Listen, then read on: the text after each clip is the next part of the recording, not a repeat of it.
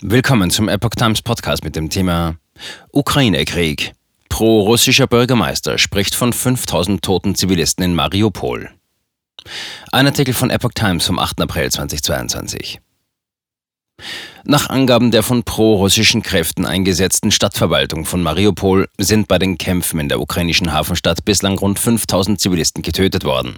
Der neue Bürgermeister Konstantin Iwaschenko sagte der staatlichen Nachrichtenagentur TASS laut am Donnerstag vorab veröffentlichten Auszügen eines Interviews, dass in der Stadt zudem 60 bis 70 Prozent aller Wohnungen zerstört oder beschädigt seien. Iwaschenko schätzte außerdem, dass 250.000 Menschen die Stadt verlassen hätten, aber mindestens ebenso viele, wenn nicht sogar 300.000 noch in der Stadt seien. Die Ukraine schätzt hingegen, dass sich noch 100.000 Menschen in der Stadt befinden, in der die humanitäre Lage katastrophal ist. Die ukrainischen Behörden hatten die Zahl der zivilen Opfer zudem auf Zehntausende geschätzt und die Zerstörung auf 90 Prozent. Iwaschenko sagte hingegen, dass in einer der am besten erhaltenen Schulen in diesem Monat der Unterricht wieder aufgenommen werden könnte. Wir werden den Generator eine Zeit lang einschalten, um den Strom bereitzustellen, sagte er.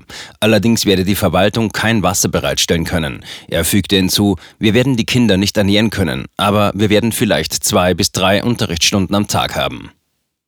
Erbitterter Kampf um Mariupol. Russland setzt bei den Kämpfen pro-russische Separatisten aus der Ostukraine sowie die gefürchteten Truppen des tschetschenischen Machthabers Ramsan Kadyrov ein. Nach Angaben der Separatisten konzentrieren sich die Kämpfe auf ein großes Stahlwerk der Azov-Stal-Gruppe und auf den Hafen. Es ist eine Stadt in der Stadt, beschrieb der Kommandeur der separatistischen Kräfte aus Donetsk, Eduard Basurin, das Industriegebiet. Es gibt mehrere unterirdische Ebenen aus der Sowjetzeit, die man nicht von oben bombardieren kann, sondern unterirdisch säubern muss. Das wird einige Zeit dauern, sagte Basurin dem russischen Sender Pervi Kanal. Seinen Angaben zufolge kämpfen dort 3000 bis 3500 ukrainische Soldaten sowie eine unbestimmte Anzahl Zivilisten, die zu den Waffen gegriffen haben. Seine Truppen blockierten die Ausgänge zum Tunnelsystem und warteten auf die Kapitulation der Gegner. Darüber hinaus gäbe es aber auch noch Widerstandsnester im Zentrum der Stadt. Die russische Armee belagert Mariupol seit Wochen und ist mit erbittertem ukrainischem Widerstand konfrontiert.